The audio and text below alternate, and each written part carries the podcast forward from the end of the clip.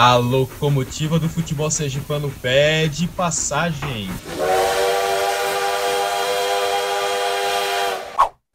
Esta é a 28ª edição do Na Linha do Aribé, o podcast do mais querido.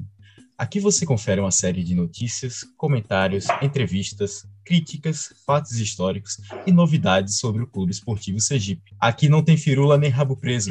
Este podcast é produzido por torcedores e para torcedores. Nosso compromisso é com a massa colorada apaixonada pelo Gipão. Vem com a gente, que Hexa é luxo. Centenário de lutas e glórias, o pendão ao rubro a vibrar.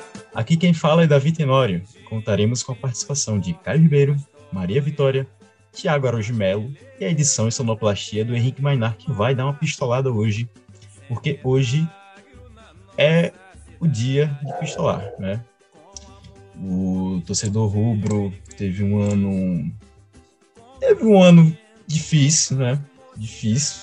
Isso eu estou sendo educado, começando educado, porque eu confesso a vocês que eu gosto de pistolar só no final de tudo. Né? Eu lembro uma vez quando a gente foi eliminado para a Série D em 2016, eu esperei, esperei até o fatídico Sergipe perder para o Campinense em casa, para um momento que não é um momento de revolta, né? Mas Talvez, eu acho que naquele dia eu esgotei tudo. Mas enfim.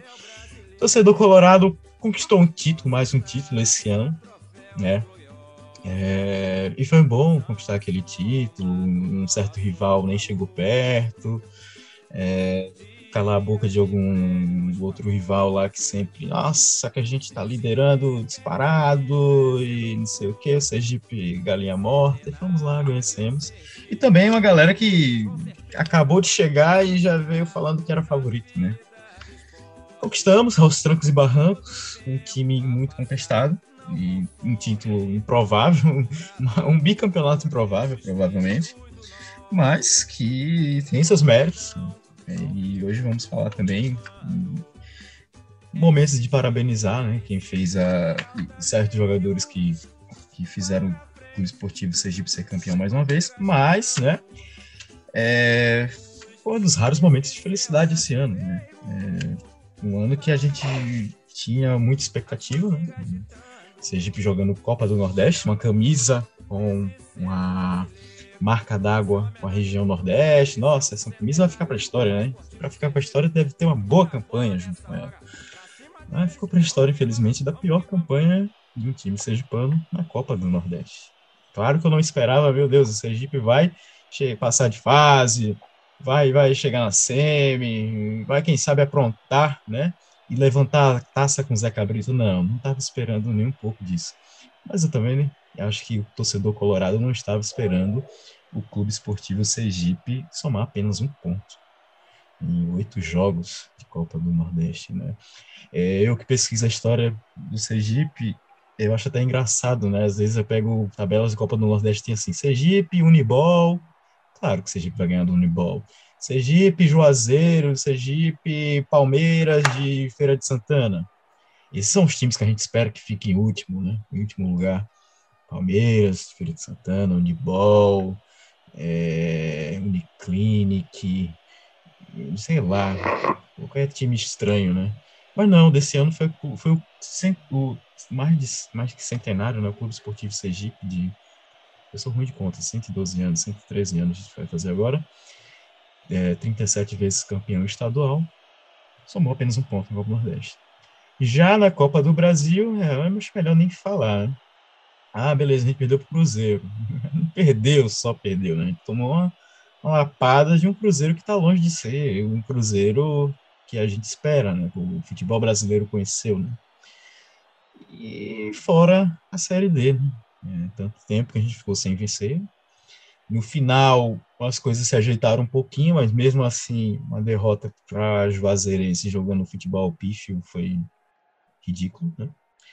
Então foi um ano que, no final das contas, o torcedor rubro ficou extremamente puto. Né? A gente não se contenta mais com o título estadual, até porque a gente já tem demais, a gente tem até suficiente para distribuir né? e continuar mesmo assim como o maior campeão do estado. É, a gente quer voltar a ter o nosso nome respeitado fora do estado. Né?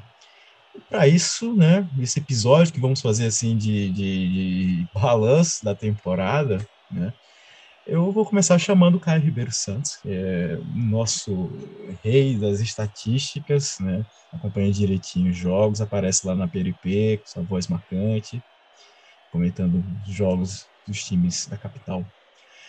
Fala, Caio, como é que, como é que está se sentindo, Caio? Eu sei que você foi para um forrozinho da Sergipe Shop, né? Inclusive, parabenizar a galera do, da Sergipe Shop pelo forró. Eu não fui, mas Caio, que pôde né, acalmar um pouco o coração após o final da nossa temporada lá. Caio Ribeiro, junte-se a nós agora nesse momento para falar um pouquinho dessa temporada. Saudações coloradas, amigos e amigas. Prazer estar aqui com vocês mais uma vez, apesar dessa desse episódio mais triste, mais é, negativo, mas é que é sempre bom a gente passar a limpo acho que esse episódio vai ser importante para a gente entender o que é que foi esse ano de 2022. Um ano de altos e baixos, um ano de muitas alegrias, mas também de muitas tristezas. Um ano que foi marcado, per, com perdão do pleonasmo, marcado por algumas marcas é, históricas. É o primeiro bi é, desde o ano 2000, primeira vez que a gente consegue dois títulos seguidos. É, mas também foi a pior campanha da história de um time sergipano na Copa do Nordeste. Também foi o pior, a pior campanha da história desse atual formato, no geral. É, na Copa do Brasil, foi o pior placar do campeonato de 2022. Nenhum outro time tomou 5 a 0 ou algo pior. Eu assisti aos outros jogos pensando, pô, nem para esse time fazer mais dois, três gols aí para tirar essa marca da gente viu Corinthians 4, Santos 0, viu América 3, Botafogo 0, só pensando, pô, nem para chegar a 6 ali, só para isso a gente não ficar marcado. Mas a gente viu que, que muito se falou. Espero que essa seja a última vez que a gente tenha que fazer essa comparação aqui no podcast de ah, o elenco desse ano é melhor, pior, igual do ano passado se provou que essa discussão é inútil, porque se não é melhor visivelmente e unanimemente, não vale a pena, porque ano passado a gente não tinha nada, foi campeão muito contestado no estadual, e esse ano, se existe a discussão se foi melhor, pior ou igual, é, já mostra que não estava, o elenco não estava à altura é, do que dos objetivos desse ano, dos desafios desse ano. Muito se falou assim que acabou o estadual, assim que a gente foi campeão estadual, que elenco era maravilhoso, que a raça, que a união, que o amor pelo clube supera qualquer desafio, qualquer, é, qualquer coisa que se põe à frente e que tem que respeitar esse elenco, não sei lá. Muita gente encheu a boca bastante para falar é, que tem que respeitar esse elenco. concordo, tem alguns jogadores que se doam bastante nesse elenco, mas a verdade, no e crua, é que o nosso elenco desse ano foi fraco. É, Ficou evidente isso na Copa do Brasil, ficou evidente isso na Copa do Nordeste, ficou evidente isso na Série D. E em alguns momentos, inclusive, do próprio estadual. A gente teve um começo um pouco é, nessa toada de altos baixos no estadual. A gente começou vencendo as duas primeiras partidas, metendo 6 a 0 baile, não sei o que lá. Daqui a pouco estava empatando com o Maruinense. Não foi um começo de campeonato muito estável, tanto que veio a troca do treinador. E aqui eu quero trazer algumas estatísticas, já que a gente está falando de treinador. Para você que está ouvindo agora, meu querido ouvinte, é, preste atenção nesses números, tente não se perder comigo. É, no total, esse ano foram 37 jogos, com 12 vitórias, 11 empates e 14 derrotas, 48 gols pró, 43 gols sofridos. No Sergipano, especificamente, foram 14 jogos, 8 vitórias, 4 empates e 2 derrotas, 31 gols pró, 10 gols sofridos. Copa do Brasil, 1 jogo, 0 vitórias, 0 empates, 1 derrota, nenhum gol feito, 5 gols sofridos. Copa do Nordeste, 8 jogos, 0 vitórias, 1 empate e 7 derrotas. 3 gols pró, 16 gols sofridos. Se isso aqui é uma marca que eu tenho que ficar satisfeito, que ah, a gente fez o que deu e que tem que respeitar esse elenco porque foi até o seu limite. Se eu tiver que um dia respeitar essa marca, eu paro de assistir futebol, vou assistir beisebol, alguma coisa assim, porque eu não consigo ver um elenco que em oito jogos empata um e acha que honrou a camisa desse time. Isso não é honrar Clube Esportivo Sergipe. E na Série D, o último desafio do ano, foram 14 jogos, 4 vitórias, 6 empates, 4 derrotas, 14 gols pró, 12 gols sofridos. Essas quatro vitórias foram os últimos quatro jogos em casa, inclusive. Foram três empates e quatro vitórias em casa.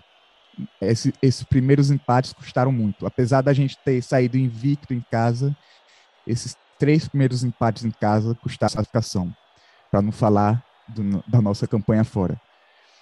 É, e aqui, trazendo um pouco sobre os técnicos também, que era o, o ponto que eu estava falando. Elias Borges, seis jogos, 44% de aproveitamento. Edu Silva, dois jogos, 16% de aproveitamento. Daniel Neri, 20 jogos, 40% de aproveitamento, 4% a menos que o, que o Elias Borges. O Daniel Neri teve aquele começo muito ruim, de cinco jogos, acho que só um empate ou uma vitória, algo assim. E o Rafael Jaques, nove jogos, 51%. Foi nosso melhor aproveitamento nesse, nesse ano foi justamente o, o, o, treinador que não teve o campeonato estadual para fazer a forma, para acumular números positivos, para fazer um 9 a 0 um 9 a 1 no Maruinense, por exemplo. Foi 9 a 0 né? Eu já tô. É tanto número que eu já estou perdido. É, o Rafael Jacques não teve o Maruinense para enfrentar. É, então, a gente vê que principalmente Copa do Nordeste, Copa do Brasil e Série D ficaram muito aquém do que é o Clube Esportivo Sergipe. Se o grande desafio e o único desafio do segundo semestre era a Série D, é, a gente falhou de uma maneira terrível. É, inclusive, o nosso segundo semestre acabou nos primeiros 15 dias. A gente começou esse primeiro semestre tem 15 dias, 18 dias agora no momento que a gente está gravando, e já acabou o nosso segundo semestre, já acabou o nosso ano. Então, são marcas muito negativas. É, já demos aqui os nossos parabéns pelo, pelo campeonato estadual, mas eu acho que o que fica desse ano é a nossa marca negativa no cenário regional e nacional. Marca negativa, marca pesada, né? É, a gente já fez más campanhas, né? Mas só empatou com Souza, não é isso? Na Copa do Nordeste. Perdemos por Altos, perdemos por Floresta. Ah, são clubes de Série C, beleza, né? Mas assim, é, não, não tem um abismo entre Série C e Série D. Né? À toa, se fosse assim, um certo rival já teria né, conseguido pelo menos um tri nesse tempo. Né? Enfim, né? Bom, é,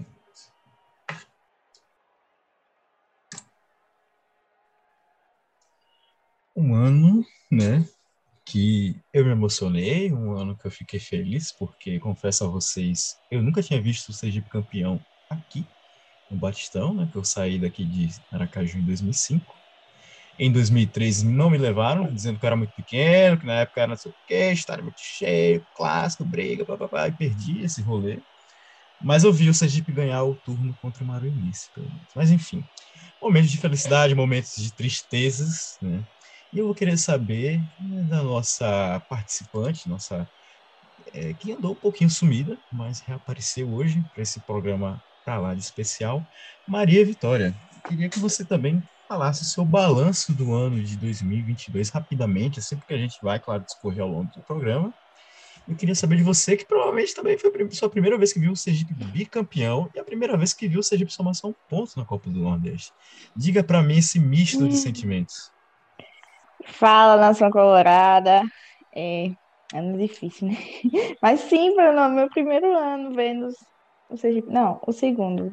Vendo o segundo, Mas bicampeão, o É, bicampeão é o primeiro, é. Né? É, bicampeão é o primeiro.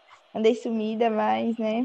Nesse episódio triste e revoltante, consegui participar, né? Mas um, um ano difícil, com coisas inesperadas, né? Com o nosso título no campeão, no, do campeão estadual, que Eu até pensei que nunca e essa taça desse ano ia chegar no João Hora, porque começou daquele jeito, né?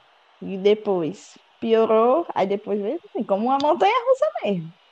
E fomos, conseguimos, mas também foi a única coisa que eu acho que salvou nessa temporada, foi esse título, né? Porque foi uma temporada intermediária com mais erros do que acertos, muitos erros e poucos acertos. É, temporada que trouxe para a gente entrar no ranking de pior campanha na Copa do Nordeste, com apenas um ponto, que, de um empate, tipo, coisas bem chatas, bem tristes, revoltantes. Goleada na Copa do Brasil. Foi um jogo assim que eu nunca. Acho que eu nunca senti tanta raiva na minha vida como naquele jogo. É, é isso, né? Nesse episódio aqui triste, revoltante. Mas é a nossa realidade de férias. Em, no, 18 dias cor, corridos de julho do nosso segundo semestre. Mas é isso, né? Por enquanto, vamos ver aí a cena dos próximos capítulos do ano que vem.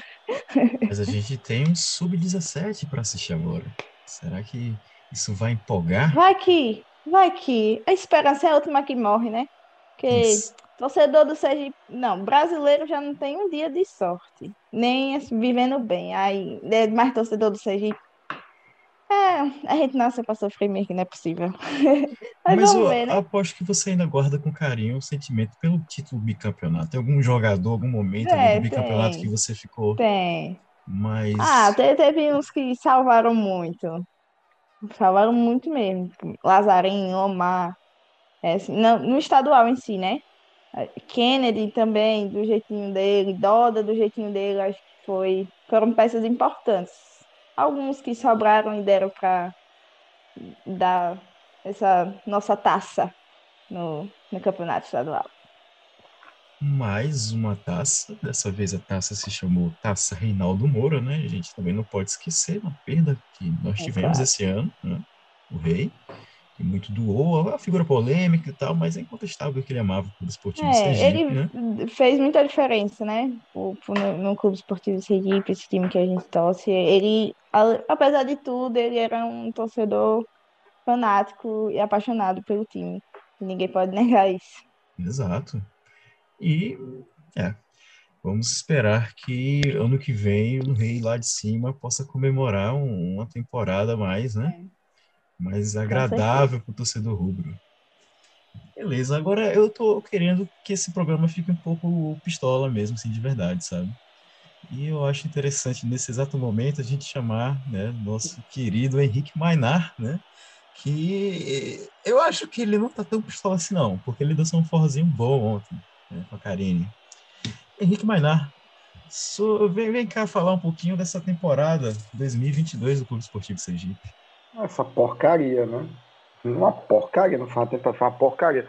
Porra, em julho, eu tô fazendo um programa de retrospectiva em julho, velho.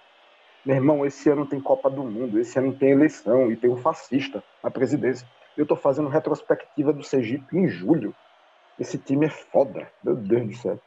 Esse time me desgraça. Assim. Falando aí sobre o, o, o da, da Sergipe Shop, dá um salve aí pro povo, um salve pra Valmir, os parceiros e tal. É muito massa, uma rochinha maravilhoso. O Sergipe está precisando, inclusive. Se tivesse um desse no JH uma vez por mês, a gente agradecia, né? Cara, é, assim, a priori, quem vê de longe um resultado, olha, um bicho estadual, até que não é ruim. O problema é que o time, a equipe como um todo, ela foi muito inconstante. Né? Ela foi muito inconstante. A gente teve o, o pior porra, pior campanha da história da Copa do Nordeste, sabe? Eu dei uma topada aqui perto da minha casa hoje, tenho mais ponto no pé do que o Sergipe na Copa do Nordeste. Vai se fuder. Não dá, né? Então, e tipo assim, e foram jogos muito ruins, que, que tipo, vencia e não convencia.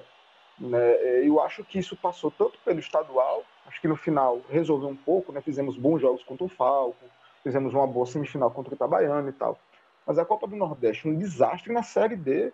Poucos jogos que eu vi do Sergipe tipo, eu saí com a sensação de que o time tava que tava, assim, sabe? Eu lembro do jogo contra o Asa, né, que eu assisti da Barra dos Coqueiros, que eu achei massa e tal.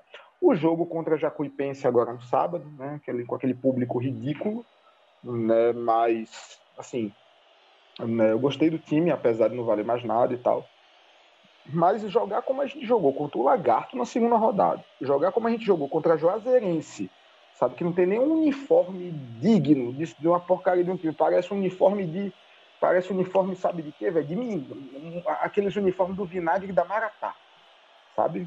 Horrível, assim. Horrível, horrível, horrível, horrível. Um jogo péssimo, assim, inconstante, e o time não tinha liga, sabe? A troca, a, a troca de, de, a troca de técnicos, por mais que tenha sido importante em determinado momento, acho que ela não entrou bem, sabe? E é ruim, assim, tipo, eu que já vi outro bicampeonato, porque eu sou um pouco mais velho que você, junto com o Thiago, né? O Sergipe, quando foi bi, tri, chegou a ser ex e tal, a gente era exa, mas a gente jogava bem outras competições, né? a gente era exa, mas a gente, por exemplo, botava fogo no São Paulo na Copa do Brasil.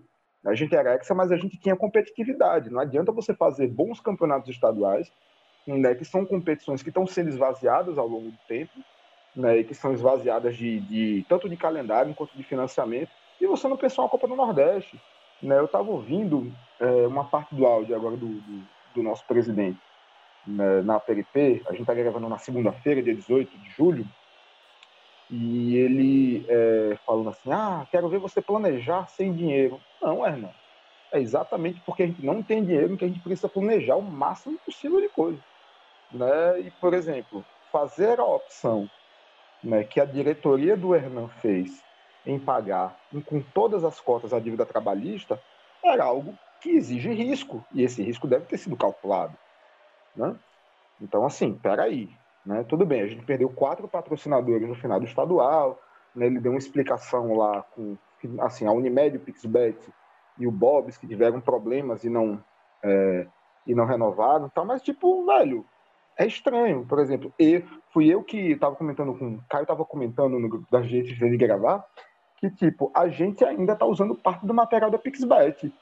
Por que, que a Pixbet não bota no dinheiro no Sergipe desde o final do estadual e eu vejo gente da categoria de base? Eu não lembro se era a categoria de base ou se era do reserva do Sergipe, né? Com boné da Pixbet. Que porra é essa? Sabe? Porra, nem isso, velho. Nem um boné vocês trocaram? Não, né, pô? Vamos se atentar. Né? E assim, muito ruim, inconstante. É, o time da Série D não me, não me contempla. É, então, assim, foi muito inconstante, sabe? Um bicampeonato nessas condições e tal, tem o seu, tem o seu peso relativo, só que a sensação que a gente tem é de derrota, de inconstância, sabe? É, de derrota de inconstância, assim. A gente espera que tenha um planejamento melhor é, para 2023, que a gente faça um bom apresentação de elenco, pré-temporada. Né? Eu acho que o Rafael Jacques, né, ele pela entrevista e pelas declarações da diretoria, a intenção é manter o Rafael Jacques para o ano que vem. Acho que tem algumas peças que são importantes de, de, manter. Eu acho que o Dida, eu acho que o Fabiano fez uma puta partida contra o Jacuipense também. Fabiano, o, o, o Gilmar. Né? Acho estranho, por exemplo, figuras como o Ageu. Sabe? A gente ter perdido o Ageu nesse, nessa reta final também eu achei bem estranho ruim, porque são figuras que têm identificação com o clube. Eu acho que a gente meio que perdeu isso né, no decorrer do ano de 2022. É, acho estranho porque das as duas movimentações da torcida, uma que foi a torcida zero no meio do campeonato, ali no centro do furacão, e a outra né, que foi uma chamada do pessoal da TEC, né, as duas foram muito criticadas, né, tanto pela diretoria como por parte da imprensa. Né, a TEC, inclusive, salvo engano, está respondendo por inquérito aí por ameaça e tal, e o Torcida Zero foi muito crítico. O Saulo, quando veio conversar com a gente, ele criticou muito, ele criticou bastante e tal. Mas, assim, são movimentações da torcida, né? A torcida precisa dar resposta também. Eu acho ruim a forma como a gente ainda lida né, com possibilidades de respostas que a nossa torcida, é, ou, segmentos mais conscientes dela, né? As direções das torcidas e tal, quem pensa e quem está na ponta de alguns processos e algumas entidades e tal. Acho que a gente tem que ter mais maturidade, disputar melhor o clube, né? um clube ainda com, com elementos muito conservadores e tal. É um clube conservador, é uma torcida conservadora e mal acostumada, né? mimada pra caralho. E eu acho que a gente tem que fazer o que a gente tem sempre feito, né? Que é fazer a disputa dos rumos do clube, disputar a transparência. O Thiago vai falar agora e, né, e, e disputar os rumos nessa perspectiva mesmo, saber como vai fazer. Dar um exemplo a gente sanou as dívidas trabalhistas, mas a gente tem uma dívida previdenciária que é absurda. Está em processo de negociação. Inclusive, torcedor colorado, eventualmente, tem a notícia de que João Hora vai ser leiloado. Né? O leilão, o possível leilão jovem que as pessoas, que o jurídico sempre consegue contornar, mas é uma possibilidade de é vincular dessa dívida previdenciária aí. Se houver uma possibilidade de negociação, vai pegar a cota de 2023 e vai sonhar na dívida previdenciária de novo? E vai descapitalizar o time? Porque se fez com a trabalhista, não tem nada que indique que não faça com a previdenciária, por exemplo. É uma possibilidade, a gente tem que estar atento com isso. Né? Eu acho que é isso, assim, para quem tá pistola, eu tô até muito educado, acho que eu tô convivendo demais né, com o Davi, com o cara, esse povo é muito educado, sabe? E para finalizar, eu quero fazer uma, um comentário em que ele é bastante científico, assim. No final das contas, a culpa é de Caio, porque no último programa ele me fez perguntar quantas rodadas faltavam para a Série C, e isso dá azar. Né? E você sabe que cientificamente o azar é foda, né, Caio? A culpa é sua. Lembrei disso, certo? a culpa é do Caio. Toda a responsabilidade é do Caio, entendeu? Tem o direito de resposta? Não, tem não tem, resposta? Tem, cara, não tem, já falou. A, já culpa, falou. a culpa é do Caio, entendeu? Esses, então, esses caras são que defendem a democracia, tá vendo aí? tá vendo aí como é a democracia liberal brasileira? Então, tá vendo? Aí, ó, tá vendo como é? Tá vendo? Como é o traje liberal. O cara abre o programa, o cara abre, é o primeiro a falar ainda quer me cortar, tá vendo, gente? Não dá, né? Não dá. Não dá eu acho que essa esquerda petit tem muito a aprender ainda, sabe? E é isso, viu, Caio? A culpa é toda, a responsabilidade é toda do Caio. Assim. Não é a diretoria, não é o elenco, não é a torcida, não é a equipe técnica, a culpa é do Caio. Nossa equipe formada por Milton do Caranguejo, Dona Gisélia e Neguinho vão apurar se Caio merece né, uma resposta. Provavelmente só no próximo bloco. Mas enfim, eu quero aqui chamar o nosso consigliere nosso conselheiro Tiago Araújo Melo, né? Esse é o momento de dar esse apanhado geral e eu quero que você também dê umas pincelarias assim, porque esse é o nosso conselheiro, pô. Tem que falar um pouquinho assim, tipo, ah, teve, teve um diabinho aí, né? Teve, teve um tal de um Jeep, é questão de, de, de, não sei, o que, que acontece lá nos conselhos do clube, mas assim, bem rápido, né? Eu quero que você fale um pouco desse ano de 2022, mas acrescente assim rapidamente, porque depois a gente fala em outros blocos. Olá, pessoal. É, quem está nos ouvindo aí, pessoal que está aqui no podcast. Então, cara, até falei, né, antes de começar a gravação, falei, não sei nem o que falar. Mas na verdade é porque tem um, tanta coisa para se falar que você não sabe o que priorizar. Mas aí você já me deu um certo norte, talvez até depois da fala de muitos outros aí, eu não precise estar, tá, eu não precise falar de tudo, né? Mas eu vou dar o meu balanço, meu balanço do ano, né? Eu fiquei com um gostinho de que quero mais, né? Eu sinceramente, é, talvez pela pelo que se passou ou que se almejava, para mim o bi não seria nem tão importante, né? Depois de ter conquistado o estadual ano passado, eu ficaria satisfeitíssimo com a garantia de calendário para 2023, independente de como fosse. Mas como foi sendo campeão, melhor ainda. E aí é aquele negócio, né? Você dá um passo para frente e deu outro mais à frente, você espera continuar caminhando nessa direção. E, e o ano de 2022, para mim, acabou a gente dando um passo, né? Não, é, ou, ou nem dando passo, talvez não para trás, mas ficou parado, assistindo as coisas acontecerem. Foi esse sentimento que eu tive depois de ter sido campeão estadual. Parece que, pronto, nada mais importou pro futebol do Sergipe, né? É aquele passo que você meio que meio que tropeça no chinelo, assim, é. e, e, continua. E não andou, a gente andou, acabou é, sendo campeão não andou. Tipo, ah, fomos campeões, beleza, conquistamos, conquistamos o calendário para 2023. Beleza, agora a gente tem calendário, tem umas cotazinhas que vão entrar, pronto, usaram para pagar grana, né? Mas e aí, dentro desses campeonatos que a gente conquistou, a gente praticamente parecia que tinha abandonado. A gente para, meio que parece que ignorou. Aí tá aí o resultado da pior campanha da história de um clube sergipano, né? Parece que o Sergipe gosta de estar nesses, desses destaques, né? Pro bem e pro mal, ele quer estar nos dois, né? Você já comentou sobre o Cruzeiro. E essa Série D, sinceramente, foi vergonhosa. O Henrique destacou dois jogos que viu o time jogar bem e são os dois também que eu destaco. Agora na reta final, contra o Asa e agora também já desclassificado. O que é que esse time ia fazer se passasse de fase fazendo zilhões de contas? Para quê? Torcer, ficar lamentando aquele pênalti lá contra o Santa Cruz que tirou ponto para não sei o que. Se a gente tivesse passado agora, a gente não ia passar nem da primeira do primeiro mata-mata. Não ia, com aquele time não ia. Santa Cruz com aquele time ruim conseguiu se classificar. Juazeirense a gente meteu 12 a 0, tava lá classificado. Então assim, foram surtos que tivemos, né? Dizer ah, que fizemos uma campanha relativa os números de Caio, por exemplo, podem indicar, talvez, quem queira interpretar dessa forma, que fomos bem dentro de casa. As três primeiras partidas foram três partidas frustradas. Entendeu? Foram frustradas, partidas frustradas. Ah, vou jogando fora, a gente perdeu porque o gramado é ruim e tal. Porra, tô falando com quem? Com Zidane? Tem Zidane lá no Sergipe, tava jogando Zidane, Vidal, Del Piero, Ronaldinho Gaúcho, essa galera, né, para dizer que tem que jogar um gramado perfeito, claro que o gramado do, do, do, Batistão lhe dá umas condições melhores. Mas, meu amigo, se correr, se vence.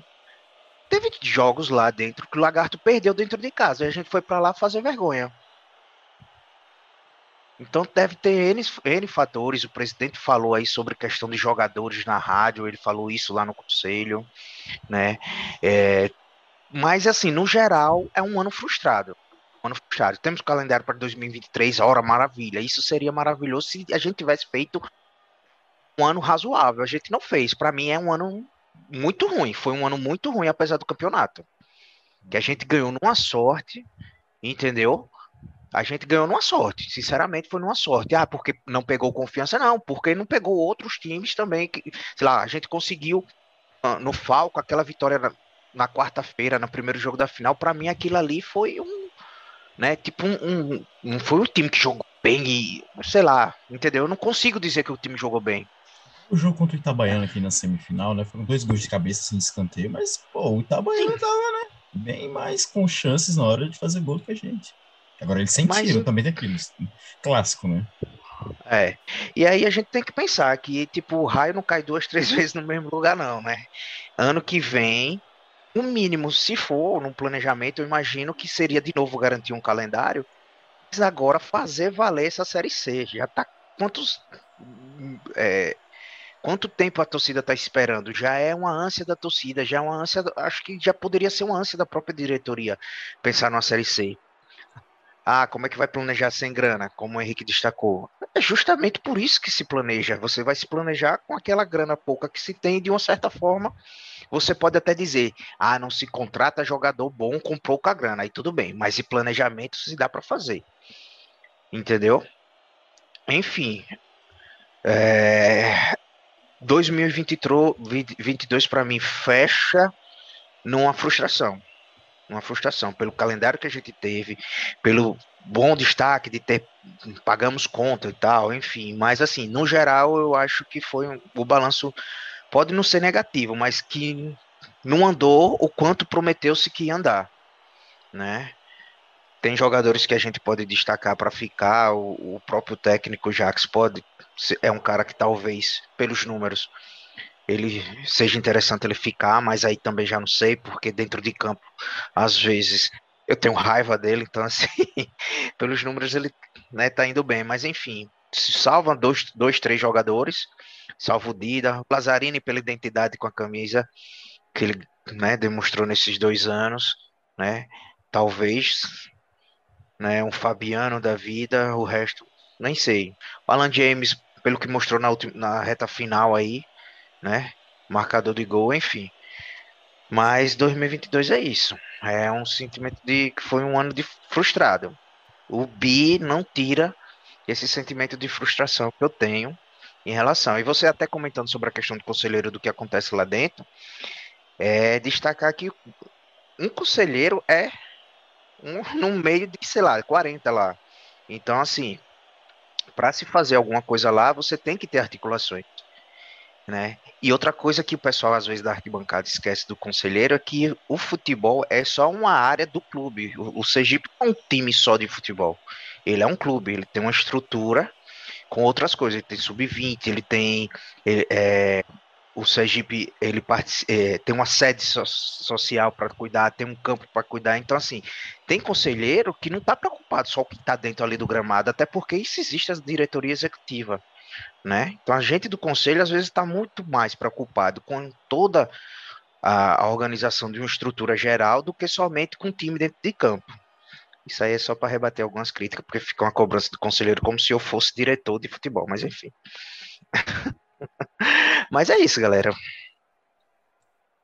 Pois é, meu amigo Thiago, é um clube esportivo, né? Tem várias, tem um universo ali dentro do João Hora que a gente ainda até conhece pouco, né? Você foi entrando mais para dentro, encontra coisas assim que a gente nem imagina. Mas para fechar esse bloco, assim, é, é, muito triste que eu vi uma tabela assim com os 36 melhores clubes da Série D e a gente não tá entre os 36. A gente não está entre os 36, assim, no ranking geral, né? A gente está atrás de Pacajus, Juventude de Sama, seja lá, acho que é São Mateus isso, Maranhão. É, Costa Rica, no Mato Grosso do Sul, com todo respeito, mas é duro, é duro, né? Acho que às vezes eu falo nem tipo, meu Deus, o time não subiu, mas o time não passou de fase, velho. O time não passou de um mata-mata, nem isso, não passou de fase. Enfim.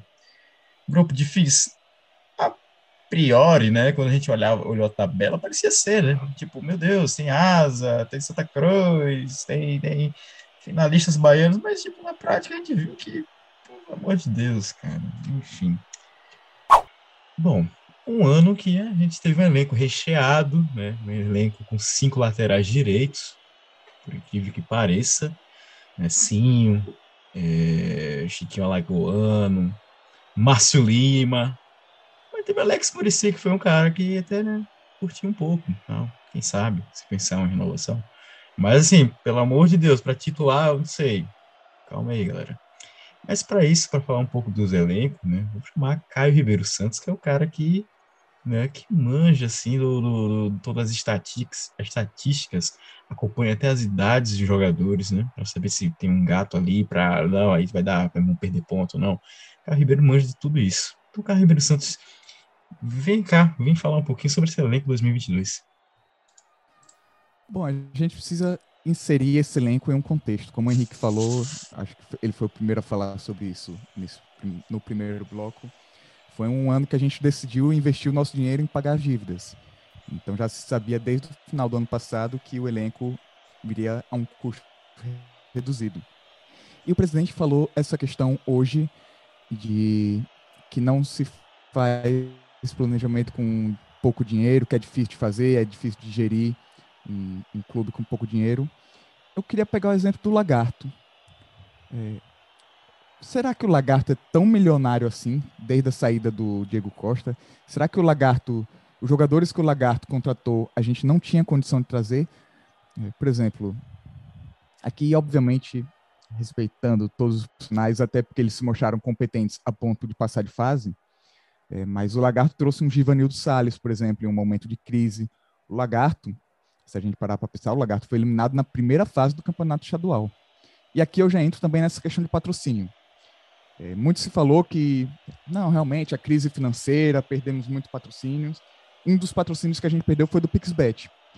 Por que, é que o PixBet, é, na hora de juntar suas moedinhas, por que, é que ele preferiu investir, continuar investindo no Lagarto e não no Sergipe? Vocês podem dizer, não, é, acho que o Lagarto só esqueceu de tirar a imagem do banner. Não, todo jogo eles fazem um post específico das odds do Pixbet. É, ainda patrocina o Lagarto. É, por que, que o Pixbet escolheu juntar seu dinheirinho e botar no Lagarto, que foi eliminado na primeira fase do Campeonato Sergipano, e não no Sergipe, que foi o campeão estadual? É, será que o Lagarto é tão milionário assim? E aqui a gente entra é, na questão do que o presidente falou, por exemplo, que o, o Daniel Neri, à época, é, à época o Daniel Neri barrou algumas contratações, e principalmente jogadores do Falcon, alguns destaques. Ele citou, por exemplo, o Natan, que o Daniel Neri não quis o Natan, que disse que os jogadores que tinham no elenco preferia os jogadores que já tinha no elenco é, do que trazer algum jogador do Falcon. Primeiro de tudo, eu acho isso muito estranho, um clube de futebol o treinador mandar no departamento de futebol, são feitas a cinco mãos. Eu nunca vi, é, você pode dizer, ah, Caio, mas você não tá lá dentro, tudo bem. Só tô expondo o que eu vejo daqui fora. Eu nunca vi um time ser mandado pelo treinador, o treinador bater o pé que não vai vir reforço. E aí vocês é, tentam me convencer que a gente não quis Natan porque os jogadores do, do, que já estavam aqui eram de um nível acima. Mas aqui eu lembro vocês. Vocês se lembram que no comecinho da Série D veio um jogador do Falcon para o Sergipe? Vocês se lembram que Dandan que estava machucado no estadual pelo Falcon, não jogou. O titular daquele time era o Natan. Vocês se lembram que o Dandan foi contratado para o Sergipe? Vocês podem não se lembrar, porque o Dandan, assim que veio, bateu, voltou, porque ele veio bichado, machucado.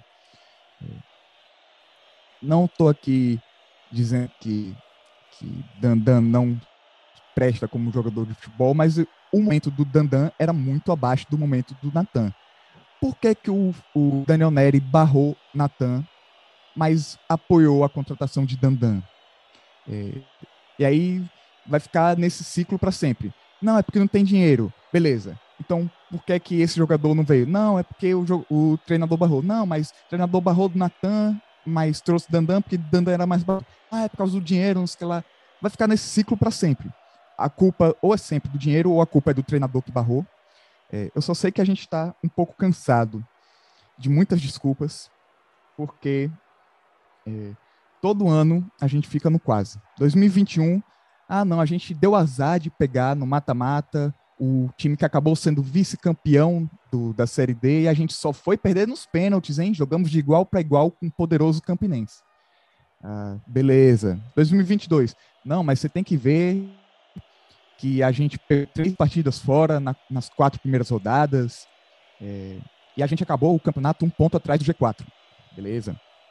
É, e aí eu já puxo aqui ao meu direito de resposta, que não foi concedido, mas mesmo assim não me calarão neste podcast. É, caro colega Henrique disse que a culpa foi minha ao puxar a contagem regressiva. Não, agora você vai ficar calado, Henrique. Desligue o seu microfone que eu estou falando. Mantenha o decoro. o caro colega é, Henrique essa colocou a culpa tá na... foda, viu? O caro colega Henrique colocou a culpa na minha puxada de contagem coletiva. Lembrando que ele é quem puxou e ele é o editor. Se ele quisesse, ele poderia ter cortado o áudio do podcast. Ele sabia do risco e fez mesmo assim. É, Caro, eu sou editor, não sou açougueiro, Caio. Caro colega Henrique. Eu não sou açougueiro. Caro colega Henrique. Talvez a culpa é, possa ter sido mesmo da minha puxada, é, zicada ao puxar a contagem regressiva, mas talvez a culpa possa ter sido também no Sergipe ter se reforçado com Pedrão, Alice, Dandan, Sinho, entre outros jogadores.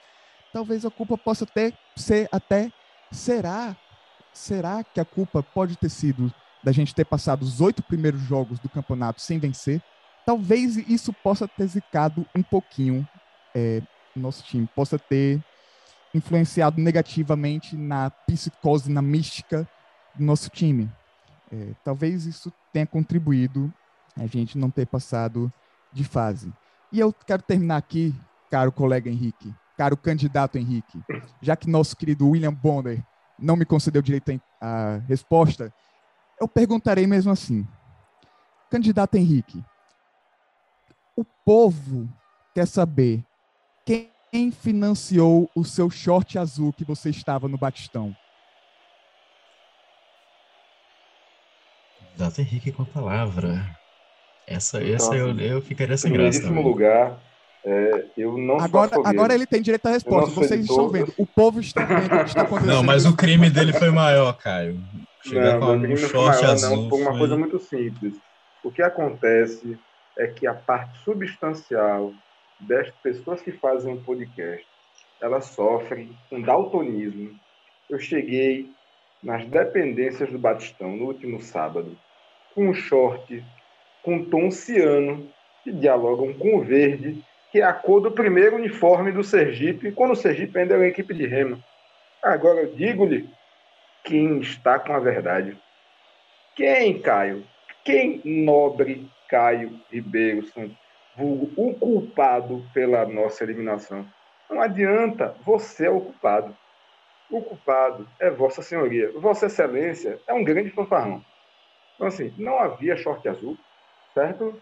É um short que beira para o verde. É o único short que eu tinha limpo em casa, isso é importante.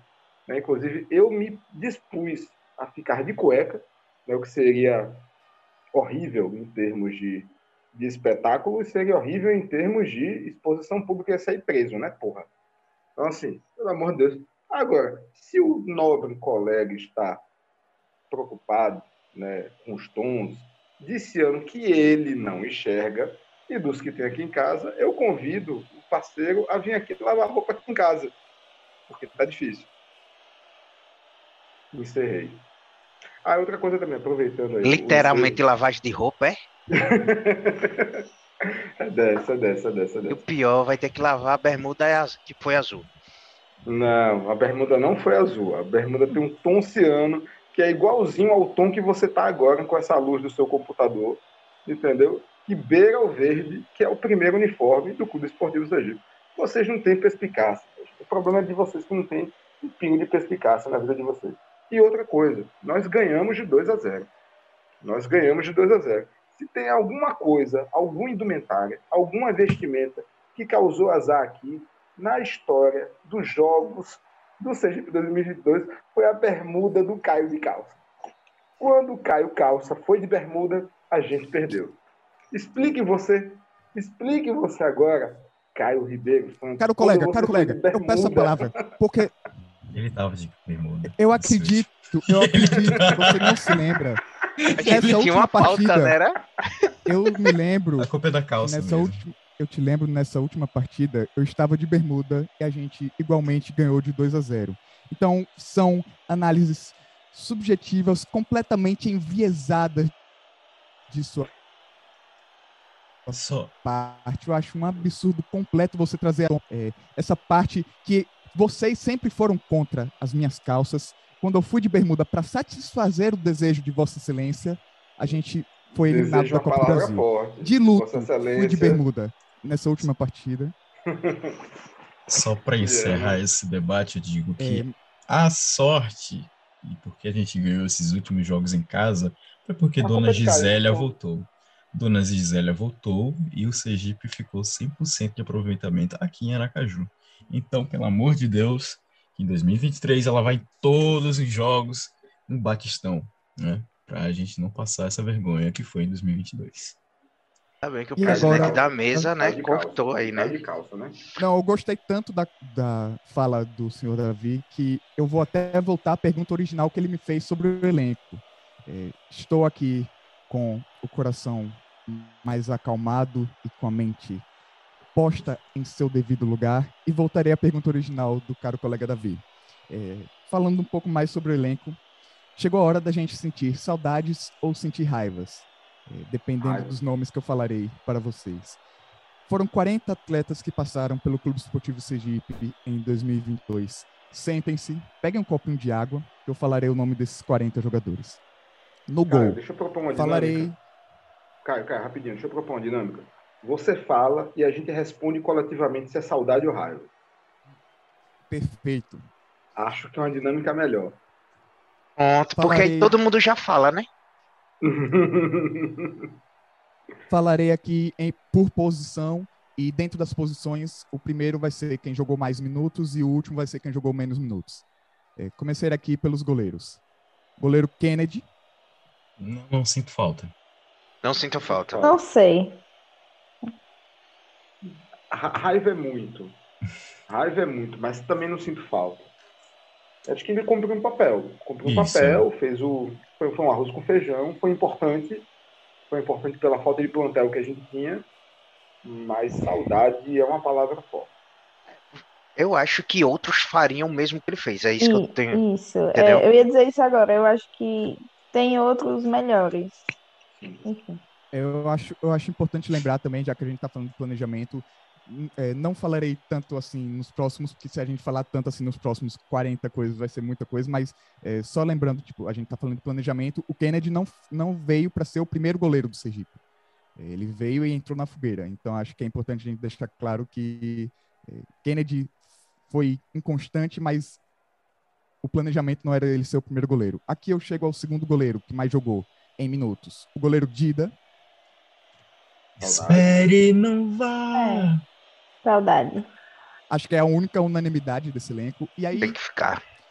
E aí, eu já trago o próximo goleiro, João Gabriel. Raiva, pode ir embora. Sai de perto. Tchau, tchau. Fica bem longe. Ele, ele conseguiu aprontar das deles no jogo final, mesmo desclassificado. Aquela primeira saída de bola dele, chutando no meio. Mas, enfim.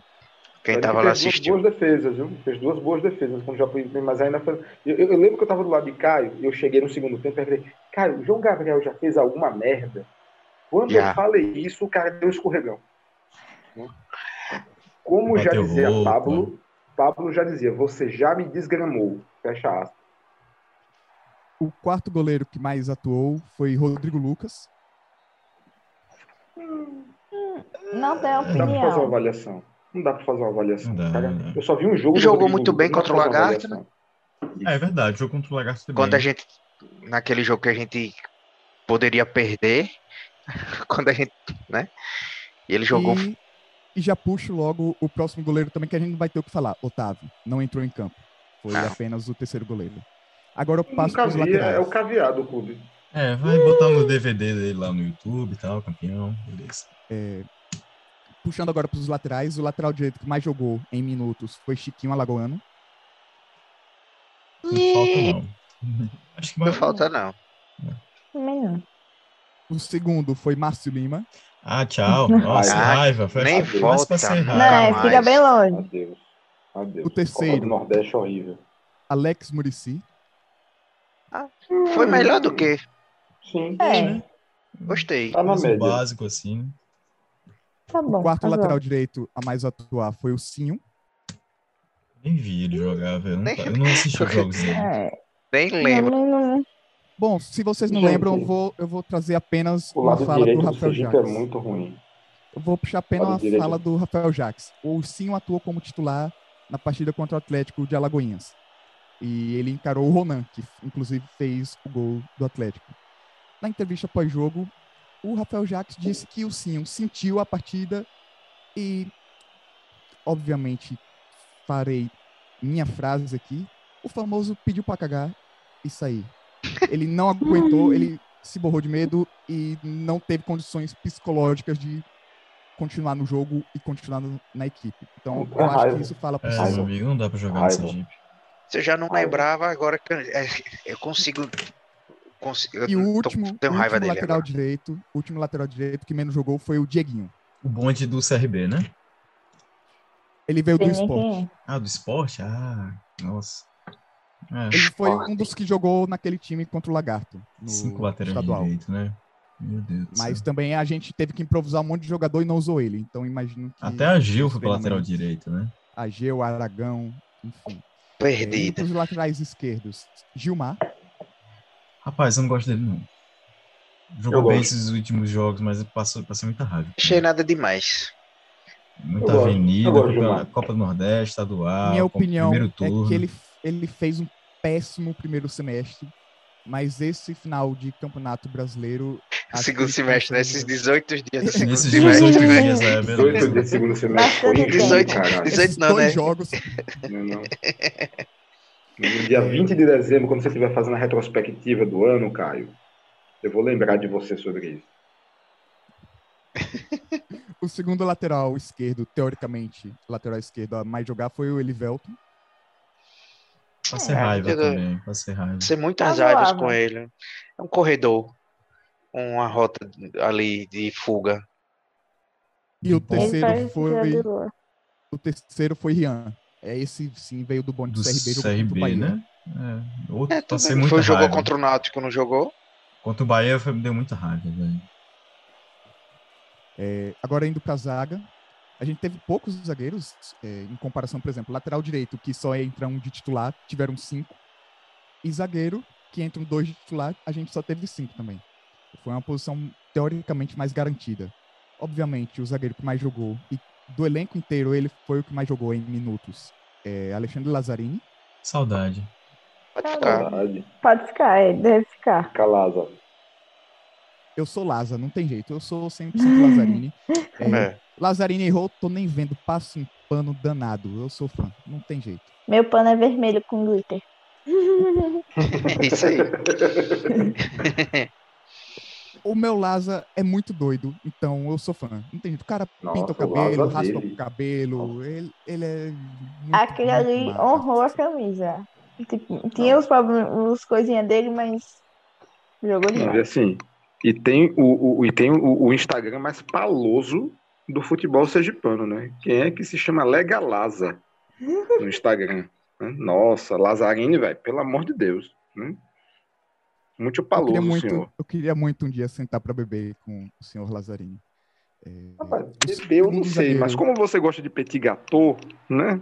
E de repente doce seja algo mais palatável, entendeu? Acho que role. O segundo zagueiro a mais jogar em minutos foi o Wendel Lomar. Gostei Saudade. dele nesse finalzinho já. Saudade, saudade. Segunda metade. Saudade, saudade. Saudade. Ele, Pode ele, ficar. entrou, Maga. é, ele entrou mal na, contra o Altos, a primeira partida dele. Mas quando ele adquiriu o ritmo de jogo, ele foi muito bem naquele final Sim. de estadual. Uhum. E aí ele se machucou no começo Sim. da Série D, voltou mais ou menos, e quando ele pegou o ritmo de jogo de novo, ele foi muito bem. Acho que ele foi o, o jogador que garantiu mais segurança ali do lado do Lazzarini. Porque Saudades. os outros três zagueiros que jogaram ali do lado do Lazzarini foram muito inconstantes, para dizer o mínimo. E aqui eu já puxo o próximo. Diego Augusto. Não, não, passei muita raiva. Ah, com esse Calma. nome de tecladista de puteiro, não dá não. O quarto, Silvio, que se machucou e não voltou, que era previsto para ele voltar no meio da Série D, mas não voltou. Não, não. Não tomou vacina. Não, não. Né? Não só não voltou, como não tomou vacina. Os primeiros jogos do estadual ele até foi bem. Inclusive, eu lembro que em alguns Uhum. jogos, inclusive, ele assumiu a, a braçadeira de capitão. Fez um bom jogo contra o Falcon, o primeiro jogo aqui no Batistão e tal. Mas foi perdendo constância, né? E tipo assim, velho, não se vacinou, né, velho? E, tipo, com quem não se vacina, a gente não dá nem bom dia, né? Então, é raiva e tchau. E o quinto zagueiro, o zagueiro que menos disputou minutos dentro do Sergipe, é o que eu tenho, acho que uma das opiniões mais fortes dentro desse elenco todo, é, que é o zagueiro Pedrão. Pedrão, velho. Ah, Fez nada, né? Não vou falar nada dele. Nem quando entrou em campo fez. Ele jogou a partida contra o Lagarto. Foi uma das piores partidas que eu já vi, com todo respeito aqui ao Pedrão. Imagino que seja um cara gente boa, maneiraço. Pô, se ele quiser tomar uma com a gente, tamo junto. Mas foi uma das Isso é só pra escapar da surra, viu, Pedrão? Ele te odeia. Foi uma das Horrível foi. Atuações que eu já vi na minha vida. Ninguém, não sei quem. Pra mim, a pior atuação desse ano foi a de Pedrão. Acho que foi assustador. Assustador. Eu fiquei com medo. Eu olhava a bola indo na direção dele, eu ficava assustado. É, mas foi um cara também que não teve é, sequência. Um cara que chegou por indicação do Daniel Neri para a Série D e que não teve sequência. É, e agora a gente vai para os volantes. O volante que mais atuou em minutos, Diego Aragão. Saudade. Ah, saudade, saudade. Eu gostava dele. Eu achei ele morreu.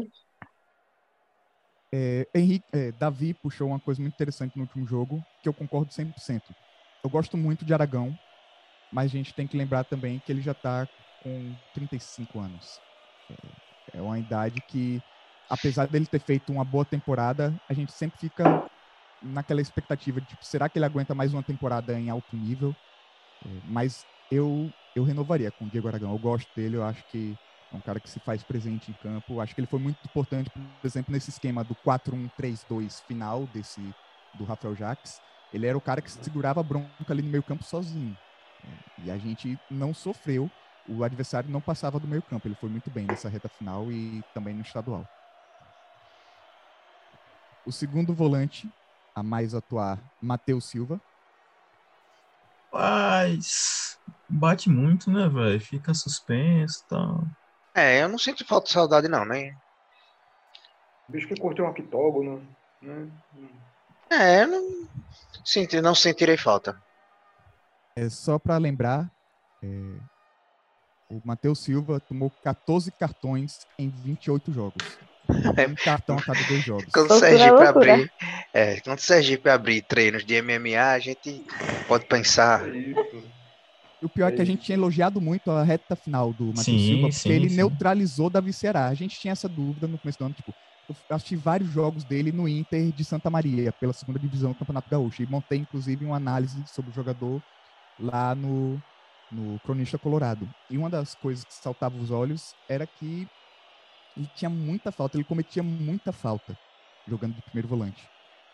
É, alguns, alguns momentos no CGP ele parecia que tinha dado conta ali, sendo um primeiro volante. Ele tem um passe muito bom, mas nessa série dele não perdeu viagem. Acho que ele foi não se voltou a não se adaptar direito à posição de primeiro volante. Muito emocionado. Ou ele né? joga um pouco mais à frente, ou ele joga um pouco mais à frente, ou eu não vejo ele voltando. É, terceiro volante. Volante de pista. Terceiro volante. Everton Agil. Saudade. É. Não tenho, não. Saudade. saudade não, né? assim. Saudade. Eu saudade. bato palmas pelo que aconteceu e tudo, mas dizer assim, saudade do que passou. Não, não, não saudade, saudade. Eu acho, eu acho que ele eu tem... passado também não. Eu acho que ele tem uns momentos. Tipo, tem época que ele joga bem, tem época que ele ah, não joga nada. Eu gosto dele, eu, eu gosto dele, mas onde ele tá, ele tá bem. Onde ele é. Então, é mais ou menos isso, Davi. Que Deus ele já tá tinha jogando, que dar. Ele tá jogando de vermelho, eu tô feliz, eu hum. sou fã dele. Ganhou a primeira que, jogando lá fora, né? Acho que ele não é. Ele não jogou muito bem essa temporada. Ele também não teve uma sequência muito grande. A posição de volante variou bastante ali.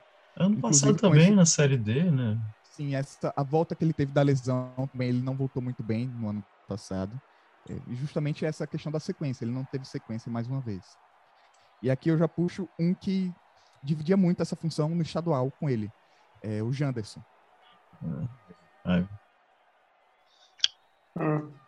É. É. é. Já deu para ver que não deixou saudade. É, prometia muito, mas acabou não deixando Eu tô saudade. percebendo que e tem aqui... jogadores que não fedem nem cheira, sim, né? E tem os que dão saudade e os que a gente odeia demais. Esses, é, são justamente os dois extremos que a gente lembra. Quem a gente não. É porque também não ajudou. E aqui eu já puxo dois, é, dois por um, uma promoção aqui para vocês, desses jogadores Gine. que nem ferem nem cheiram. É, Júnior, da base, entrou em partidas, não, acho que ele só foi titular em uma partida e ele entrou no final de alguns jogos. Não deu tempo de fazer nada. Qual foi o outro? Exatamente. E o outro é o nosso querido, amado e saudoso Dandan. Nossa, aquele que estatística foi anunciado. A piada vem é, Passou três dias no clube, caralho. Não passou pelo foi DM, anunciado Você quer que eu avalie uma porra dessa? Teve é, jogador cara? que foi anunciado aqui no Instagram avaliação... depois foi apagado o post. Ainda teve desse. Deu tempo de printar? Aqui a avaliação não é somente do o que o jogador jogou. É a avaliação também do, de como foram os nossos reforços. Porque se Dandan não jogou, a culpa é do planejamento. Irmão, você quer que eu avalie o treino de academia do cara? Eu acho que aqui, é, aqui não tem como criticar o Dandan. Não. Não tem. A não questão tem. é então, que veio assim, machucado. Não tem, não tem como avaliar o cara. Veio machucado. Não tem como avaliar o cara. Então, a avaliação aqui, não é então, em cima do cara. Falando. A avaliação, a avaliação não é da, dele. do departamento de futebol. A avaliação é da negociação. Sim. Exatamente, é esse o Não, ponto. eu acho que. Não foi na mesma é. época que anunciaram ele, tinha anunciado um anteriormente, tipo duas, três horas de apagar o post. Teve outro um cara lateral, lá que. Lateral esquerdo. que, é, que eu acho que alguém alguma tirou. coisa ai, alguma coisa assim. É. Eu tenho esse print, mas eu prefiro esquecer. E aqui não, a gente chega boa. no meio-campo. Os meia armadores. Ei, cuidado, guarde os print, que print é. print é título, viu? Passar pelo presidente já viu. Hum? O meia que mais jogou, o meia armador que mais jogou em minutos foi o Doda. É, não, já deu o que tinha que dar. É dúbio. É. O peso É, que ele, ele vai- tinha ano passado, pelo papel que ele cumpriu ano passado, e ano passado ele já não estava no rendimento que a gente achava, né, eu esperava mais do Dodo em 2022. Esperava. É. Né, Eu acho que ele assim, também tem carinho. um- Acho que ele tem os momentos dele. Tem época que ele tá bem, tem dias que ele também não tá nada. Parece que ele é igual uma É, barata só- toda correndo pro lado é. outro. Eu só posso dizer assim, muito obrigado por tudo e boa sorte. Pronto. Isso, sou grato sorte. e tal, beleza. É, às vezes dava, dava vontade de entrar no campo e dar um cilindro de oxigênio pro Doda, porque não rolava. E aqui a gente chega no nosso segundo meia armador, que também jogou algumas partidas de segundo volante. É Fabiano. O que, é que vocês acham de Fabiano? Ok. Ok, Bom, É bom. tem seu valor ainda se ficar, de repente. Eu imagino que ele não seja. Jacuipense, saiu aplaudido. Fez uma ótima partida contra o Jacuipense. Foi? Eu acredito que ele não seja um dos jogadores mais caros desse elenco. Eu acho que, para compor elenco, eu acho que ele acrescenta bastante. É um jogador que não se esconde do jogo, aparece Sim. bastante. Pra compor Sim. elenco, sim. E agora a gente chega, para mim, na parte que a gente mais errou esse ano. Por exemplo, um, o gol, teve Dida que se salvou. Na zaga, Lazzarini e Lomar foram bem. É, lateral, entre altos e baixos, teve alguns que se destacaram. Volantes, alguém, gente, volantes, meio também. Agora, a gente chega nos pontas. Hum, hum, hum, Eu não sei nem o que falar dos pontas. Eu digo não. Vamos começar, vamos começar pelo que mais jogou em minutos esse ano. Iago. Eu tenho respeito por ele, mas obrigado, Não Iago. sei. Já, já. Não, a história dele foi bacana. Tão bacana assim que ele tá na hora de né, encerrar para não se queimar, né? Deixe Isso, é. uhum. as coisas boas ali. É, pelo que Davi falou, tipo, eu gosto muito de Iago também, que fique claro. Não, eu gosto. É, É um bom corredor. E, e né? pelo É que, que se pelo esforça. eu quero puxar o que Davi falou, ele disse que tem muito respeito por Iago. Eu também tenho um respeito enorme por Iago. A questão é, eu também respeito muito minha mãe e não quero que ela jogue na ponta do meu time. Exato, exato. É bem, é bem assim mesmo. Agora a gente Nossa, chega o, no cara, segundo o, cara, o cara jogou a mãe na ponta, eu fiquei até nervoso, cara. Eu vou responder o quê, caralho? Porra. Ô, velho, deixa dessa. Reiterando, Iago, se quiser tomar uma cerveja com a gente. Ah, eu gosto, estão né? Chamar essa galera pra tomar um. Lá no Sal e Ih, Brasa. Esse Miguel, esse, esse Miguel tá escapando de surra, velho. É, caiu escapando de Brasa surra. também. Não, mas Iago, Iago sabe. é, não sei se ele sabe quem eu sou, se eu não sabe que eu sou Ô, o cronista colorado. Ô, Mas, tipo, ele viu. não, eu acho que ele não sabe. Não sei se ele liga as duas pessoas serem a mesma, mas eu acho que ele percebeu pelo texto que eu fiz. Eu tenho muito respeito por ele. É o texto que eu falei sobre ídolos lá no Cronista Colorado, inclusive, quem quiser seguir lá, é, sinta-se à vontade. Eu fiz um texto. Já é o segundo jabá, velho. recentes. Tem que fazer. ele Tá perde difícil. uma. É, eu acho, Nossa, bata osso. acho que ficou claro para Iago que a gente tem muito respeito por ele, mas a gente tem que reconhecer que essas duas últimas temporadas de Iago foram abaixo, pelo menos, do que a gente espera dele. E aqui a gente chega no nosso segundo ponta, que vocês podem dizer que não é ponta, mas que a maioria do campeonato, a maioria do ano, jogou como ponta. Poderia estar encaixado como meia, mas eu encaixei aqui ele como ponta, o Caio Wilker. É, Mas eu comecei empolgado com ele, mas Comecei Fez um bom depois. estadual. Fez um É. bom estadual. Fez um bom estadual, teve lesão é, e teve participações irregulares. Uhum.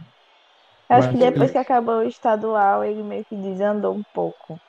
Ele começou Ué, tá- muito bem, Acho que a lesão Ele- atrapalhou, né? ele começou muito bem, ele teve a lesão que tirou, assim como o Wendel Lomar tirou muito ele do ritmo, mas eu acho que ele veio fazendo um bom final de, de Série D. Ele, principalmente com o Gilmar, ele cresceu muito, curiosamente, com o Gilmar. Eh, Eles combinaram muito aqui pelo lado esquerdo, tanto contra o Asa quanto o CSE. Acho que Caio Wilker é um jogador, acho que interessante. Tipo, no começo do ano, inclusive, ele começou voando fisicamente. A partida contra a seleção de Ribeirópolis, ele estava marcando muito o zagueiro da seleção de Ribeirópolis, o primeiro amistoso da temporada. Ele subia para fazer a pressão com o centroavante, ele estava voando fisicamente. Aí veio a lesão e ele ficou inconstante, mas eu acho que ele teve um bom final de Série D. Aqui a gente vai para o nosso terceiro ponta que mais jogou. Daqui para baixo, sinceramente, com todo respeito, contam com toda a nossa solidariedade. Esses próximos um, dois, três, quatro, cinco, seis, sete pontas. Cara, pode sete. juntar tudo num saco só. Esses próximos sete. Começa com Vai dar um, né? Bora falar rápido esse set que eu tô até com medo de. De uma vez, Seco, Adailson, Caio Ai. Felipe, Thales, Ixi, Léo. Felipe. Felipe, eu tava contando com o Felipe, mas eu acho que Felipe Ah, se destacou um pouquinho. É, mas tirando, tirando o Felipe, Adailson, Caio Felipe, Thales, Léo, Thales Gaúcho e Davi Lessa. Thales Gaúcho, mano. Esses tais eu nem me Gilé. recordo. Adailson, restos- mano. Ele, ele, ele teve aquela goleada de 9x0, acho, contra o Maruinense, teve os lances bizonhos. Ou foi contra o Boca, sei lá, velho. Eu acho que esses pontos aí dá pra fazer uma capinada boa no JH. Sim. Dá. Uma capinada, lavar uma piscina. Léo Dias, mano. É, já que a gente falou desses pontas, é, eu quero puxar um pouco de lado o Felipe. Ele, ele chegou muito bem, ele fez o cruzamento da assistência do, do gol do Paulinho no, Sim. no finalzinho do estadual ali, ele chegou muito bem. E não teve muitas chances, o que eu achei estranho, porque ele sempre que entrava parecia entrar bem. E aí ele nunca foi titular e ia entrando cada vez menos, e entrando cada vez mais tarde nas partidas, eu achei estranho. Sim. Mas pra É um mim é um jogador que eu acréscimo, né? renovaria. Sim. Um jogador de acréscimo, né?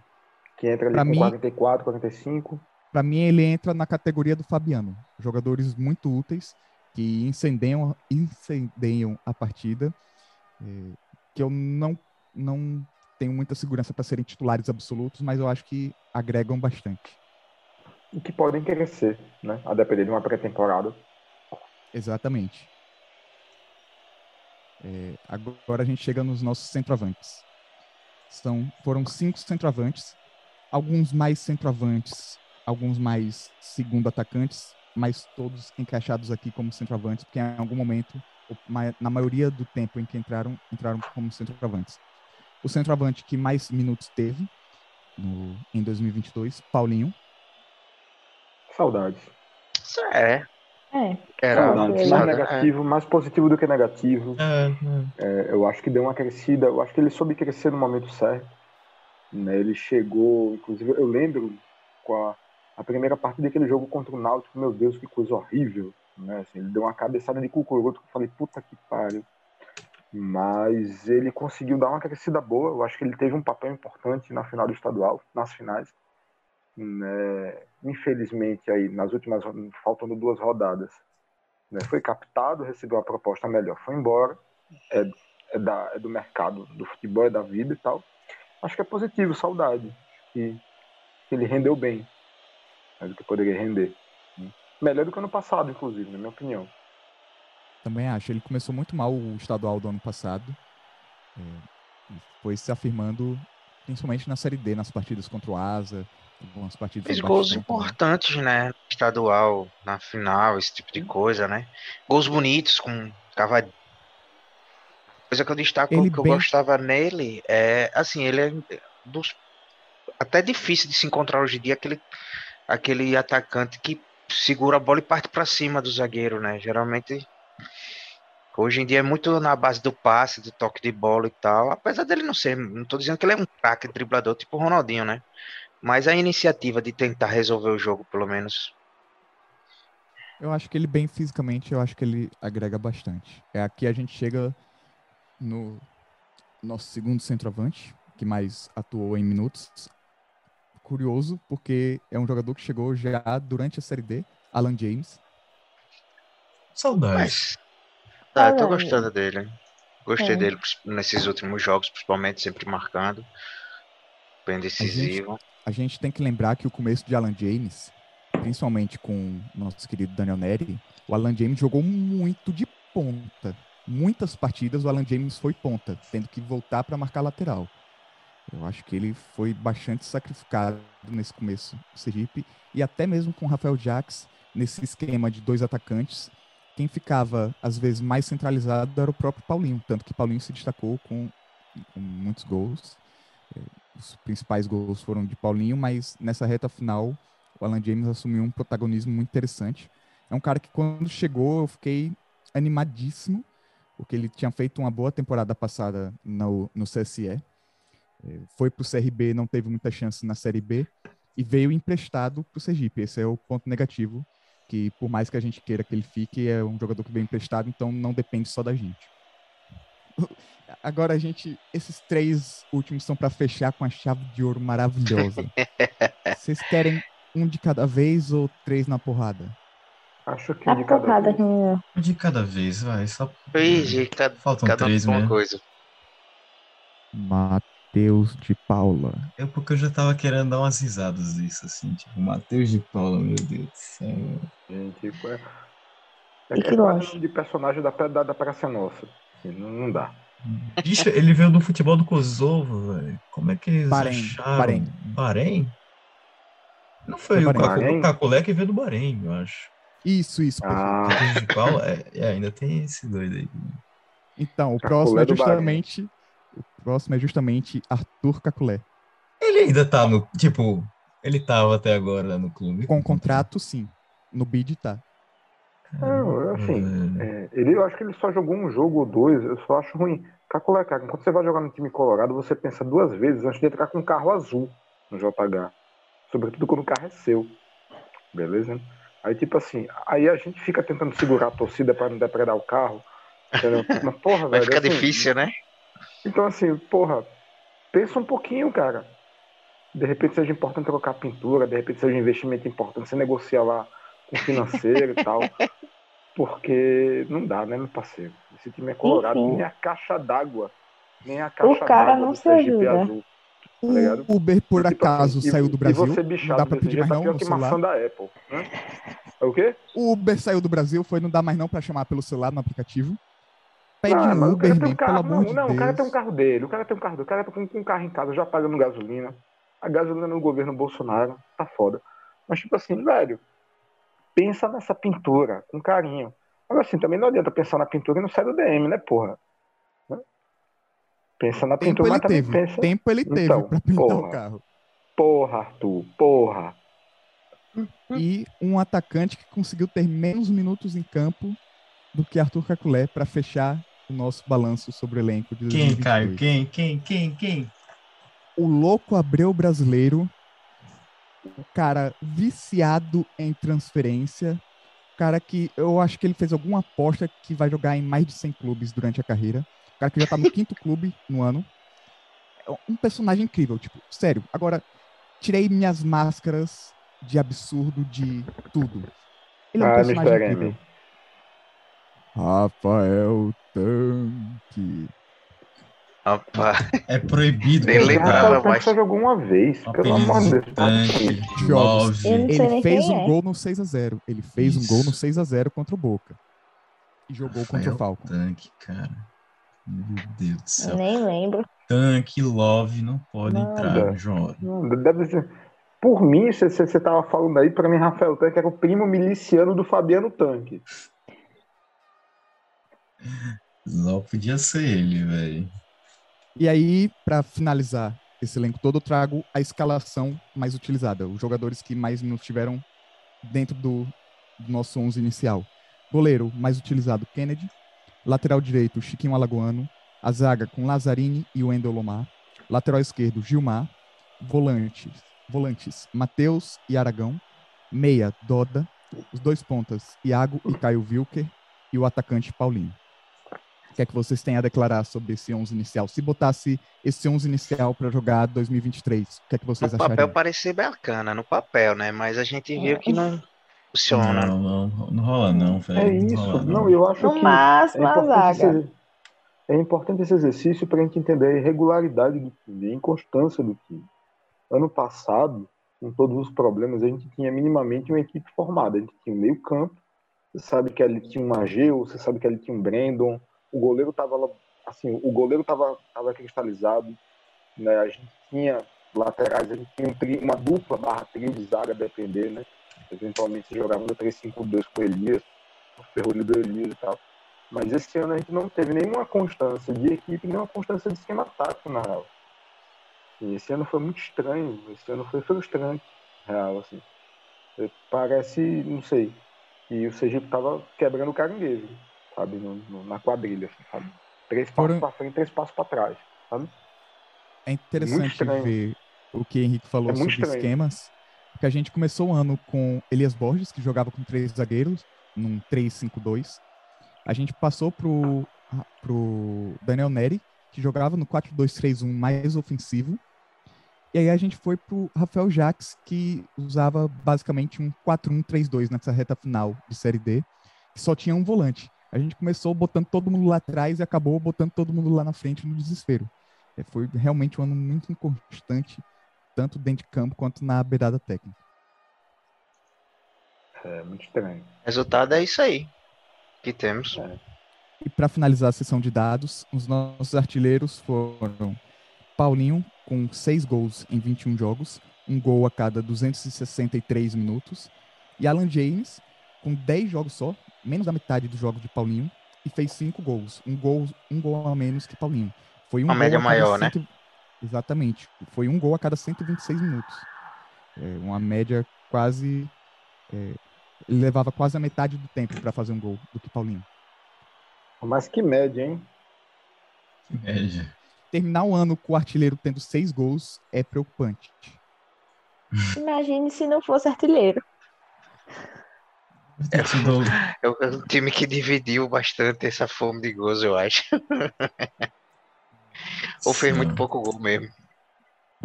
É mesmo, melhor segunda opção. É mais fácil. É, até porque é a realidade. Tem pressa, né? Hum. Quem tem fome tem pressa. Quem tem fome tem pressa, porra. Pois é, assim, muito constante, muito, muito, muito fluido, pô. Time que vence, mas não convence, sabe? Time de altos e baixos, time que, tipo, bota 9 mil na final do estadual, mas que tipo, só tem um ponto na Copa do Nordeste, sabe? É, que faz uma série dele um, um, grupo meieiro, que é muito meieiro, pô. O Asa, o Asa, que acabou na liderança aqui, é um time ridículo, pô. Capa, é. O Asa é ridículo. Você colocando. O Santa Cruz é outro time do ponto de vista da equipe ridículo. Acho massa ter uma equipe como o Santa Cruz que, tipo, quando jogou contra a gente, meteu 20 mil pessoas num jogo de série D. Acho maravilhoso. Mas do ponto de vista do jogo, uma bosta sabe? Uma bosta muito ruim, tecnicamente, assim, inexplicável, sabe? E a é um gente ficar tá fora passando... de ícones como. Ah. E é um clube, o Santa Cruz, só para adicionar, o Santa Cruz é um clube que está passando por uma crise política muito forte, que, por exemplo, é, no meio da Série B, o técnico foi demitido e os jogadores disseram, se ele sair, a gente vai sair junto. Era basicamente esse o Santa Cruz que a gente pegou e que passou de fase e a gente não passou. E a gente, com tudo resolvido financeiramente, politicamente, sem maiores alardes, a gente acabou de fora. Pois é. Não, e perdendo pro Juazeirense, sabe assim? A gente perdeu partidas muito importantes. Assim, algumas a gente perdeu, outras a gente deixou de ganhar, né? Contra o Santa Cruz em casa, por exemplo. A gente fica puto porque aquele pênalti foi, né, foi, foi, foi um mandrake, não sei o quê. Mas do ponto de vista do jogo, a gente não fez nada, assim, um grande jogo contra o Santa Cruz. Tomou pressão. Capa nós. Pressão. Segundo, Segundo tempo foi, tempo foi todo. É. Segundo ridículo. tempo foi dos caras todos. Então, assim, não é tão, assim, não deixa de ser razoável um empate, mesmo roubado, sabe? É diferente de jogo contra o Asa, contra o Jacuipense. Agora, porra, pegar um jogo contra o CSE que a gente ganhou, com o primeiro gol parecia um pinball, né? Aí conseguimos um pênalti, o CSE diminui com um pênalti. O jogo contra o Atlético de Alagoinhas, pelo amor de Deus, assim, rapaz, só quem garantiu aquele jogo ali foi Dona Gisélia. Porque, velho, a gente jogou muito mal naquele jogo, pelo amor de Deus. Sabe? Então, assim, jogos muito, muito instáveis e, e não convenceu. Time que não convence a torcida não carrega para o estádio. Muitos, muito, isso foi uma constante no, no ano inteiro, foi isso que eu falei, não convence, o time não convence mesmo ganhando. É, foi como o estadual, a gente foi campeão estadual, mas não me convenceu que era um time bom, que era um time competitivo, e isso se é. mostrou nas outras competições. Uhum. Saiu aqui do grupinho aqui do estado, com esses timezinho meiro, e a gente meiro igual a eles. do mesmo jeito. É isso aí. É, meus É, gente foi Pablo, você já me desgramou. Eu, eu, eu acredito muita sorte também. E pra ver também o nível do futebol 14 aí. sergipano, né? E É isso aí. começou a Série D, a gente também falava, ah, Lagarto já era, pô. Lagarto fez um estadual 1, aí tinha aquele outro negócio, como é que eu vou entrosar tempo? E os caras, né? Mostraram Pois é, o pra você ver que você não precisa passar seis meses pra montar nada assim muito fantástico. Você pode Exato. montar ali pra uma competiçãozinha, você sabendo competição, você consegue montar alguma coisa interessante. Uhum. É dessa. É, meus queridos, um programa longo, né? É, foi mais longo por fazermos esse balanço, digamos assim, da temporada 2011. É, um balanço difícil, assim, difícil pela a frustração que houve, né? Eu poderia terminar o ano, tipo, não agora, né? Dia 18 de julho, ainda, ainda tá rolando forró por aí, a gente não tá nem, nem pensando no presente de Natal daquele sobrinho, ou sei lá, né? Longe disso ainda. E nos resta agora esperar que 2000. Hoje, inclusive, né, na rádio, na rádio Peripe, não, na TV Peripe, programa Bola em Jogo, o Hernan falou que vai subir o sarrafo para 2023, né? Então vamos ficar de olho nesse sarrafo, que, que as condições materiais e financeiras do clube para 2023 tá melhor, promete um elenco para lidar com o estadual e nordestão, que em tese seria dois times, né? Um time principal e reserva assim bons. Então, né? Espero que tenham aprendido realmente a lição, coisa que ele, que ele falou hoje, e que venha, que venha 2023, né? Nossa, ainda tem muito tempo para soltar essa, né? Mas é, é o jeito. Prazer, prazer nessa temporada ter estar ao lado de vocês, né? Faltou o Gustavo e o Luiz Paulo hoje, eles não puderam. É, a gente vai continuar, claro, com episódios temáticos agora, né? Como a gente até fez ano passado, quando a série D tinha acabado, teve aquele episódio sobre demo- democracia no futebol, né? É, teve episódio sobre novo estatuto, enfim. Vocês podem ficar. é, a gente já adianta que a gente não vai parar, a gente vai trazer bom- bons conteúdos para o torcedor colorado durante esse período. E também esperamos que a garotada do Sergipe que está vindo no sub-17, sub-15. É...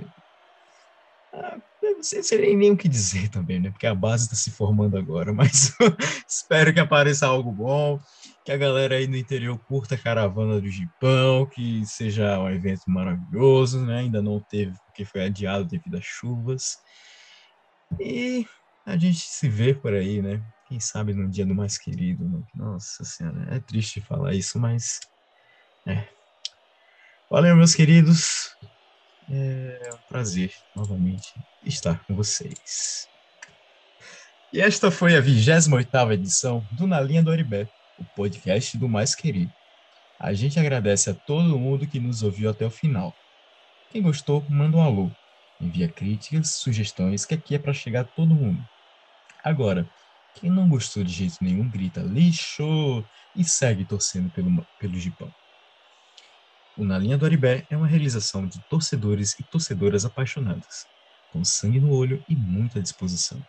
O 28º programa teve a apresentação de Davi Tenório, comentários de Caio Ribeiro Santos, Maria Vitória, Tiago Araújo Melo, Henrique Mainar, que também ficou por conta da edição e sonoplastia. Vamos juntas e juntos, que Hexa é luxo.